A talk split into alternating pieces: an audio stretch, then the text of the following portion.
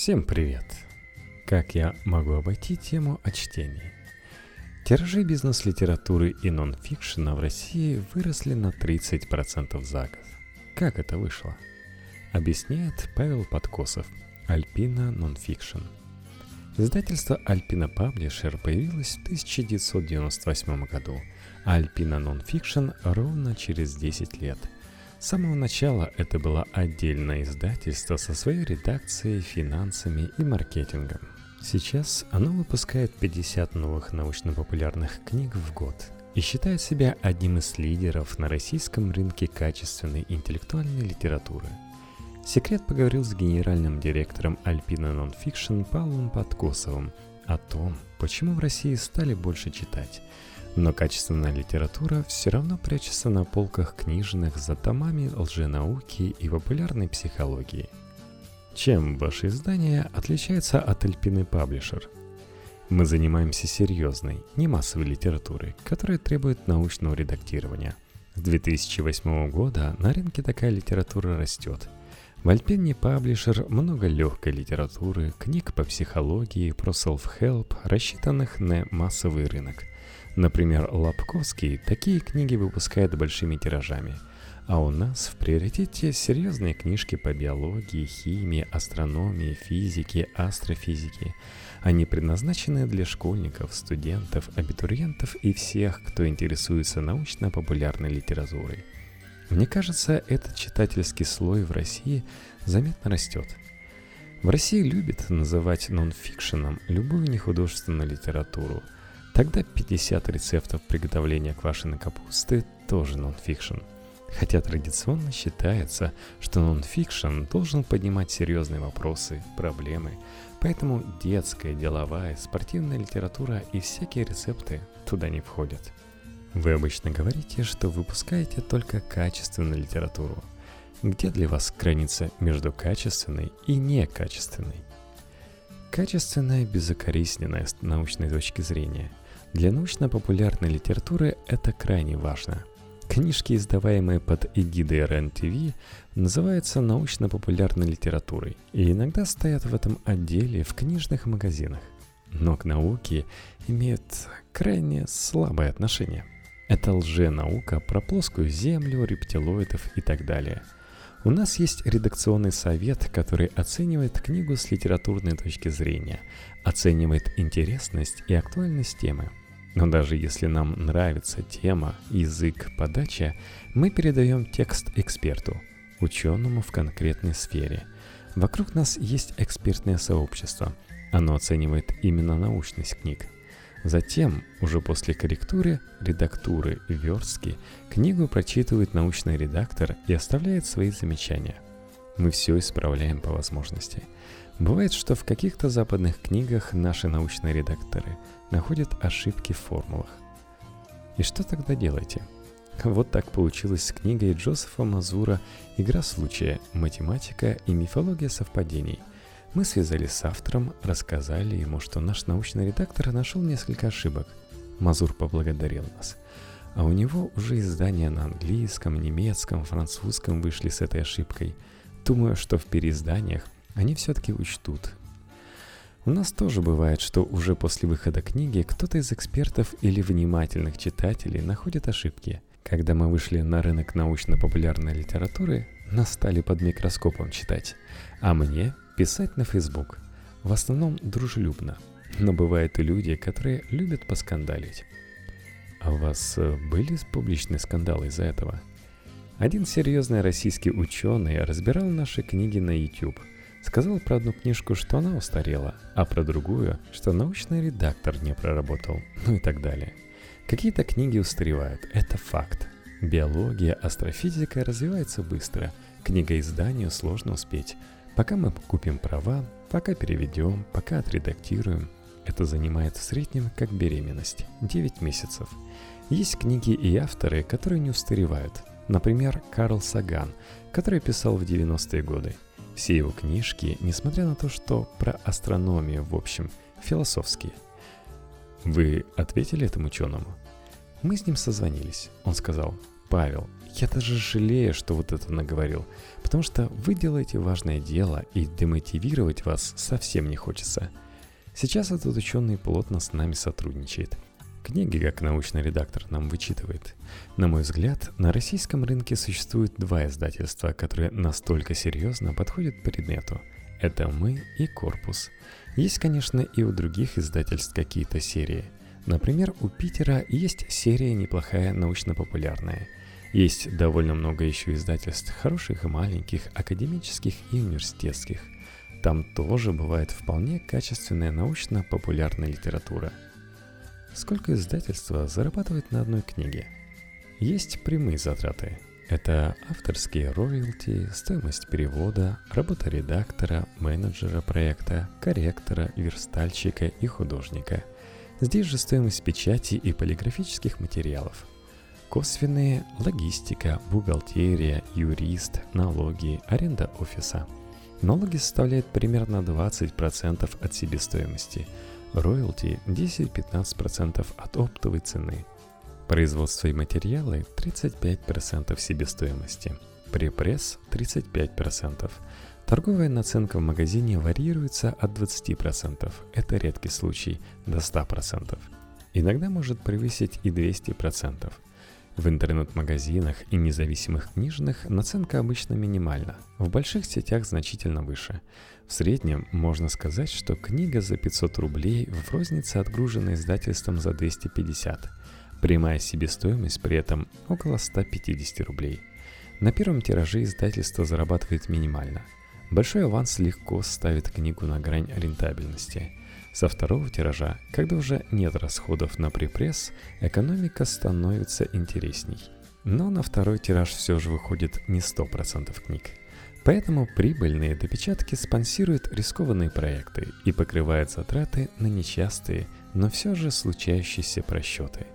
Если говорить о книжном бизнесе в целом, сложность не только в небольшой маржинальности, а скорее в крайне низкой оборачиваемости. Книга готовится не меньше года – сложное и объемное и 2, и 3. И с первого же дня издательство несет расходы. Аванс правообладателю, заработная плата на всех этапах подготовки текста, закупка материала, оплата типографии и так далее. А первые деньги от продаж начинают приходить спустя 6 месяцев после начала продаж. То есть полтора года мы только инвестируем. В 2017 году рынок нонфикшена начал расти. Как вы считаете? Почему? 2017 год – это вообще первый год в России, когда книжный рынок начал расти. С 2008 года, когда мы появились на рынке, по 2016 происходило постоянное падение тиражей. Это я говорю вообще про весь рынок. Тиражи упали с 760 миллионов до 446. Конечно, больше всего упала низкопробранная художественная литература. Детективы в мягких обложках, любовные романы – это все уходит в интернет постепенно. Есть еще у Бориса Куприянова, который занимается магазином «Фаланстер». Шутка. Когда охранникам запретили читать на работе, тиражи таких книг, как «Лютые против бешеного», упали на 90%. Люди с такими книгами переместились в метро? Возможно. Если говорить дальше о цифрах, то с 2008 по 2016 год покупки книг на человека упали с 5,5 до 3 штук в год. Затем рынок начал выпрямляться в 2016 году за счет поднятия цен на книги. А в 2017 году мы наблюдали примерно 10% рост тиражей. Не просто доходов издательств, а именно тиражей. Альпина Nonfiction вообще шла вне тренда – у нас с 2008 года не было никаких падений. Мы росли с нуля. Прошлый год был лучшим у нас, да и у других издательств тоже. Тиражи интеллектуальных издательств больше выросли, чем в среднем по рынку. У Эд Marginem на 30%, у нас где-то на 35%, у Клевера на 37%, у Альпины Паблишер на 43%.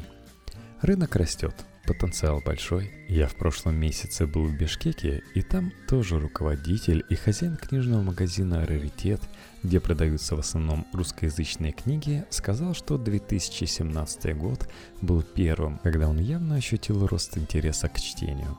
Увеличилось количество магазинов, покупок и средний чек. А с чем это связано? Люди привыкли к тому, что у них не все хорошо, но достаточно стабильно.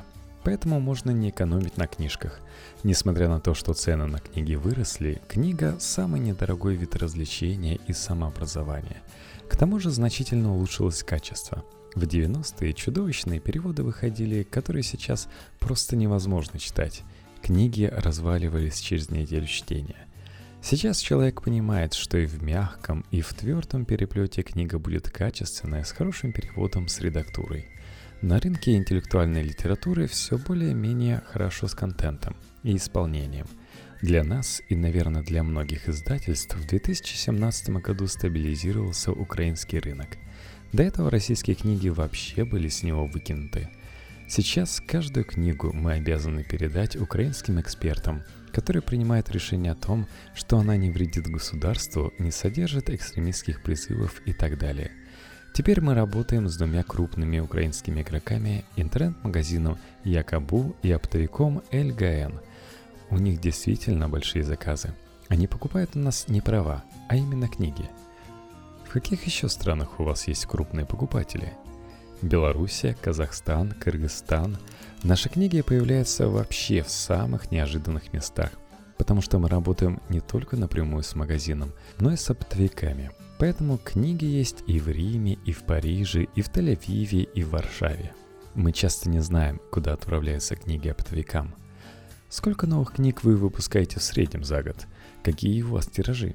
50 книг, мы сейчас достаточно осторожны на рынке, поэтому мы выпускаем первый тираж от 2000 до 5000 экземпляров. Если достаточно быстро мы распродали весь тираж, то делаем большую допечатку. Почти все книги у нас идут на допечатку. Я знаю, что у многих издательств первые тиражи могут быть по 500 штук, но это сильно повышает себестоимость книги. Понятно, что мы не работаем на том рынке, где первый тираж 50 тысяч. Мы не художка, не попса, тем не менее, у нас есть книги, которые выходили действительно значительным тиражом. Например, «Физика невозможного» уже превысила порог 85 тысяч экземпляров. Как вы ищете авторов для новых книг? Чаще сами находите или выбираете по присланным синопсисам? Две разные истории. Переводные книги и российские. С переводными проще. Я подписан на новости литературных агентств крупных издательств. Каждый день приходит порядка 30-40 писем с каталогами издательств, с манускриптами, PDF-ками. Я бегло это все просматриваю. То, что считаю возможным обсудить, выношу на редакционный совет, который раз в неделю собирается. В нем участвуют компетентные сотрудники издательства, редакторы, ведущие редакторы, менеджеры проектов и так далее – если мы понимаем, что какая-то тема нам нужна, то сами роемся по каталогам издательств, ищем а на Amazon. Если речь идет о русскоязычных авторах, то здесь ситуация сложнее, потому что рынок литературных агентств у нас крошечный. Приходится искать самим. Изначально у нас был явный перекос в сторону переводной литературы, поэтому я сам ходил на научно-популярные лекции, искал в Facebook ученых и научных журналистов, которые могут писать просто – Затем те, кто у нас были авторами, приводили своих знакомых, что-то нам рекомендовали. Теперь нам поступает предложение от авторов. Хотя вот в этом самоходе, конечно, огромное количество бреда абсолютного из серии «Я придумал вечный двигатель». Приходится это тоже отсматривать. Бриллиант не хочется упустить. Часто вам присылают что-то хорошее? Да, сейчас так и происходит. Мы просим прислать автора одну главу, синопсис, этого достаточно для принятия решения. На российском рынке интеллектуальной литературы есть несколько довольно крупных издательств. Эксмо, Миф, Альпина Паблишер. У них очень много крайне сомнительных в плане научности книг. Например, про транссерфинг реальности и так далее. Почему их публикуют так много? К Эсмо и АСТ я в принципе отношусь неплохо. Одним из факторов оживления на рынке нонфикшена стало открытие магазинов под влиянием Эксмо – им за это можно сказать большое спасибо. Но я бы не назвал все перечисленные издания интеллектуальными. Эксмо и АСТ – крупнейшие издательства художественной и нехудожественной литературы, если не брать учебники. Это издательства универсальные. У них есть много разных редакций. Есть редакция эзотерики, которая понимает, что есть спрос на карты Таро, на астрологию. Это рынок. Они могут выпускать и Хокинга, и про рептилоидов – Мы, конечно, никогда не будем эзотерические книги выпускать.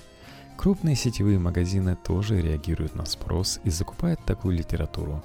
Но есть небольшое количество независимых магазинов, которые не берут все подряд.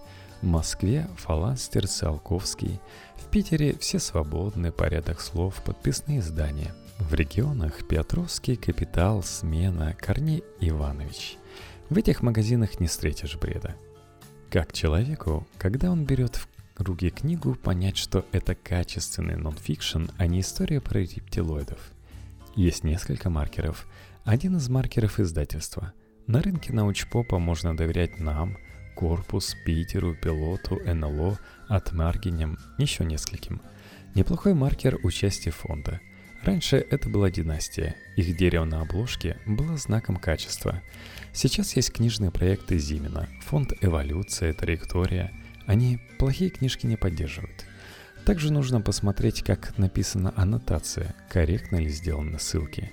Фонд «Династия» виноват, в хорошем смысле слова, в том, что вообще появился рынок научно-популярной литературы в том виде, в котором он существует сейчас – середины 2000-х годов он поддерживал выпуск научпопа в стране и стал очень серьезным каталогизатором для создания среды. Фонды поддерживают нас экспертизой, то есть научный редактор приходит с их стороны, они оплачивают его работу. В научно-популярных книжках библиография может занимать чуть ли не треть. Это, с одной стороны, пугает читателя, с другой дает сигнал, что здесь все в порядке – также нужно посмотреть, есть ли научный редактор, если вы выбираете книжку по биологии или астрофизике. Еще обратите внимание, кто поставил свою рецензию на четвертой обложке. Можно посмотреть, в каких изданиях выходили рецензии на книгу или отрывки. Если рецензия выходила на сайте РЕН-ТВ, это, в общем, сигнал задуматься – если выходил на anthropogenes.ru, N плюс 1, индикаторы или биомолекуля, это явно хорошая с научной точки зрения книга. Вот такие ковришки. Да, через три дня закончится как раз хостинг. На подстере надо будет оплачивать новый. Так что напоминаю, что для целей сбора средств у меня есть patreon.com slash Адрес оставлю в шоу-нотах. Можете поддержать 1 долларом или больше. Заодно получите RSS-ссылку на ежедневный подкаст. Чем плохо это приложение? Не понимаю.